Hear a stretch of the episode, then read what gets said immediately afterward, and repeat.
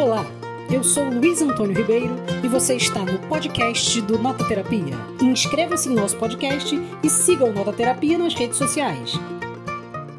Olá a todas e todos, bem-vindos ao podcast do Nota Terapia. Hoje a gente vai falar sobre um filme que é uma estreia na Netflix desse ano, chamado O que Ficou para Trás. O filme conta a história de uma família sudanesa que vai para a Inglaterra refugiada e se vê numa situação em que tem que viver em uma casa mal assombrada. Luiz, o que, que você achou do filme? A primeira coisa que eu destacaria do filme é que ele tem um caráter alegórico muito importante. Eu acho que ele é um filme de suspense, de terror, que vem de uma nova tradição que o cinema americano tem lançado, que é de pegar os gêneros tradicionais do cinema e tentar incorporar eles com filmes críticos sociais, problemas socioeconômicos, que nesse caso é o problema da imigração e uma espécie de oposição entre uma ancestralidade, a cultura do Sudão, de onde eles vêm, e por outro lado a incorporação numa vida da cultura ocidental ali em Londres. Então, essa disputa que fica muito marcada na, na figura das duas personagens, é, o marido que tem um desejo muito forte de se incorporar na, na cultura ocidental e a mulher ainda muito conectada com a cultura sudanesa, muito tradicional, fazem uma espécie de disputa entre, esse, entre essa tensão e um pouco desse desequilíbrio de, de necessidade e obrigações que se precisa fazer numa vida sofrida. Eu acho que o caráter alegórico do filme é colocar colocar de maneira fantástica do gênero terror e do gênero do suspense essa grande disputa que tem entre os espíritos antigos de uma ancestralidade e os novos espíritos de uma vida contemporânea. É, nesse sentido eu acho que é interessante que o filme alarga a discussão para além da individualidade daquele casal e traz para esse gênero do terror uma mistura de elementos bem tradicionais desse, desse gênero, que são é, a presença dos espíritos, por exemplo, mas esses espíritos eles falam exatamente de uma coletividade e de uma cosmologia sudanesa em vários momentos do filme, ele vai resgatar a relação dessas presenças espirituais com tradições de determinadas tribos de onde vem aquele casal, né? E aí eu acho que é interessante como o filme faz esse alargamento, né? E o mesmo se dá em relação a essa a essa questão que você colocou muito bem, que é da incorporação da nova cultura, né? Quando eles chegam refugiados ao Reino Unido. Desde o início, desde o momento em que eles chegam, eles se veem ali diante de uma série série de violências, e eu acho que nesse sentido o filme é interessante também para a gente pensar ou, repensar o que, que a gente entende como violência, né? Assim, no sentido de que é muito comum que a gente veja determinadas práticas de outras culturas como incivilizadas e violentas, e a gente tem muito pouco esse olhar crítico para as práticas ocidentais que a gente naturaliza, né? Então, eles se verem detidos ali naquele centro de detenção e obrigados a estarem naquela casa como parte de uma série série de obrigações que o governo inglês impõe para permanência deles no Reino Unido, para que eles possam no futuro fazer o requerimento de um pedido de asilo como refugiados, fala muito bem dessa. Acho que de todo o colonialismo mesmo que perpassa as discussões de imigração, que é uma temática super importante no dia de hoje, nos dias de hoje. É, e aí eu fico pensando que a grande pergunta que o filme faz é, o que assombra aqueles que são obrigados a sair da sua terra. E o que assombra nesse sentido é o que é o fantasma, o que tem por trás, o que guarda de trauma, o que guarda de, de memória de sofrimento. E essas coisas a gente sempre leva de um lado como se fosse uma coisa psicológica da mente. E o filme trata por materializar esses traumas, esses fantasmas, essas sombras, fisicamente ali naquela casa em que eles estão. Então eles podem ouvir, eles podem sentir, eles podem tocar os próprios traumas que se atualizam constantemente nos corpos deles. Isso é muito forte porque, por exemplo, tem um, um documentário chamado Ex-Pagé, que está até disponível de graça na, no Canal Brasil para assistir, que é sobre um, um pajé que virou evangélico. E nesse sentido, ele se mantém recebendo os espíritos, mas ele passa a traduzir isso como sendo do diabo. Então ele passa a se sentir muito mal por sentir o que sente. E nesse sentido, nessa tentativa de incorporação que as duas personagens sudaneses tentam fazer na cultura londrina, europeia e ocidental, esse passado continua assombrando eles. Porque de alguma maneira eles precisam se enquadrar num mundo que não é o mundo onde eles vieram, com as mesmas regras, com a mesma maneira de se entender espiritualmente. Então, de alguma forma, colonialismo é tão forte que faz eles se sentirem incivilizados, como se todo o que eles trouxessem de passado, de trauma, pudesse ser apagado para eles construírem uma nova vida. E de certa maneira não existe uma nova vida. A única maneira que eles têm de viver é essa vida possível, né? E aí eu acho que tem o pulo do gato do filme, que é todas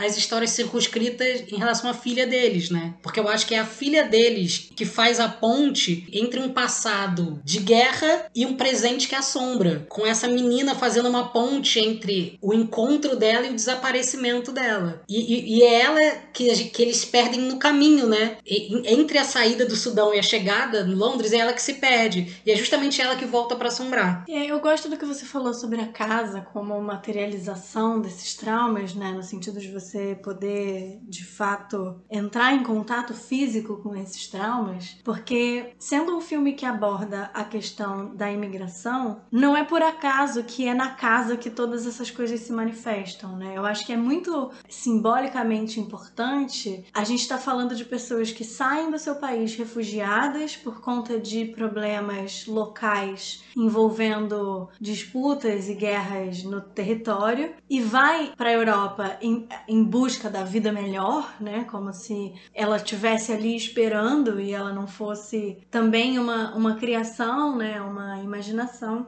E aí a gente está falando então de pessoas que estão se locomovendo, que estão fazendo uma. que estão migrando. E migrar é de muitas formas abandonar uma casa. Então quando você chega nesse novo lugar e você não tem casa, assim como você não tinha quando você saiu, eu acho que isso fala de uma maneira simbolicamente muito forte da violência que são as políticas de imigração em muitas partes do, da, da Europa, né? A Europa acaba se tornando esse centro, esse locus, né? esse lugar para onde todas as pessoas querem ir em busca dessa nova vida, mas existe uma relação muito ambígua, muito violenta, muito marcada pela colonialidade, de você voltar para o país ou para o continente gente que colonizou a, o seu território, né? Então eu acho que o fato de estar sem casa e de em busca da casa ir para a Europa e se encontrar sem casa também é uma coisa muito forte que o filme aborda de uma maneira muito interessante. E não à toa, é, isso é importante que você falou, não à toa ele o primeiro movimento de violência dele é contra a própria casa, né? Ele quer quebrar a parede da casa, ele quer tirar o papel de parede da casa como se ele pudesse desrevestir tudo aquilo para tirar toda a máscara que aquela casa tem. E também não à toa uma das imagens o chão abre, como se ele perdesse o chão. Então você tem duas marcas de perda de território, perda de lugar ali na circunscrito em volta. E também não à toa, quando a mulher vai alucinar, ela tem essa imaginação desse matriarcado daquelas mulheres que acolhem ela, que é uma espécie de casa, que é uma casa que não é uma casa ligada a território e não é uma casa de geografia, mas é uma casa do encontro possível, de uma, de uma hospitalidade possível e perdida. Porque quando você chega em num outro lugar, a partir do, da migração, você também perde laços, né? Você não perde só território, você perde as pessoas que você conhece, você perde as suas referências. Não à toa ela ouve de outros rapazes negros volta para África, porque mesmo o encontro de raça não é suficiente para criar um acordo possível para ela ali. E também não à toa quando ela resolve sair de casa, ela não consegue encontrar ruas. E não importa, a geografia da cidade está sempre mudando, porque aquele é feito para não ser o lugar deles. Basicamente, o filme está querendo fazer uma grande alegoria de não importa se você chegou lá, eles não vão conseguir transformar aquilo na sua casa. E a violência que você sofria no seu país, ela vai permanecer e vai se perpetuar. E, e essa denúncia é muito forte, porque o filme meio que, de alguma maneira, mostra a tristeza dessa perda desse, desse mundo mágico, desse mundo capaz de de ganhar sentidos o tempo inteiro.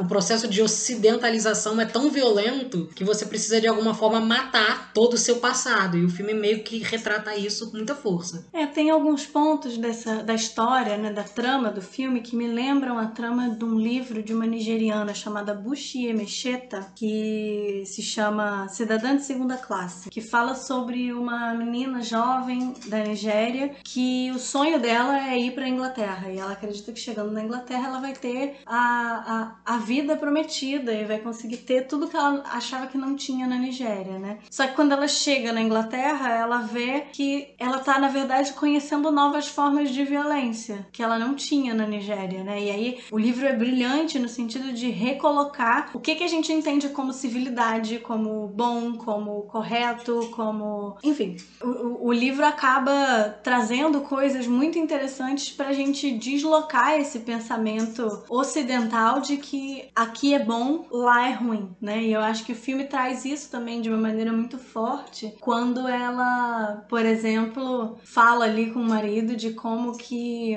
eles, os ingleses, veem eles imigrantes como menores, como inferiores, quando na verdade eles têm uma força e uma potência que não é reconhecida com quem tá ali se achando muito melhor do que os outros, né? E eu acho que o filme também, apesar de demonstrar e, e, e colocar de uma maneira muito crítica toda essa questão da violência, né, que envolve a imigração, também traz alguns elementos importantes de como é possível reconstruir algum lar, mesmo quando o seu lar é tirado de você. É, eu acho que, pensando no que você disse, de alguma maneira, o terror do filme é o modo de funcionamento do mundo. Esse é o grande terror. O terror não é mais de um outro mundo. O grande terror é como é a estrutura desse mundo agora. Mas apesar disso, como em todo filme do terror, no final as pessoas se salvam e voltam para poder encontrar algum possível, né? Bom, chegamos na hora que o Luiz adora, que é a hora de dar nota pro filme. Uh, Luiz, qual nota você dá pro filme O que Ficou para Trás? Olha, eu vou dar uma nota 8. Acho que é um excelente entretenimento que produz uma série de discussões muito relevantes. É muito gostoso de ver, ele passa muito rápido, dá pra gente tomar bastante sustos. Vou sonhar com paredes com olhinhos, mas eu pretendo sobreviver a esses sonhos. Então é um filme que eu recomendo que todo mundo assista, dá pra ver numa tarde com muita tranquilidade e sem muitos sobressaltos e com rele relevantes reflexões. Eu acompanho sua nota, acho que 8 é uma nota muito boa para esse filme. Ele realmente é um filme muito bom de assistir. Ele traz com muita competência todas essas questões, né? Eu acho que desse gênero aí de, se a gente pode chamar assim, de terror de crítica social, ele é. Ele tá ali quase no mesmo patamar que Corra, ainda que eu prefira Corra, mas eu acho que é um filme que vale muito a pena. E aproveitar que ele tá facilmente disponível na Netflix, então, para se debruçar um pouco sobre essa temática. Esse foi mais um podcast do Nossa Terapia. A gente volta a qualquer momento com mais diálogos, conversas sobre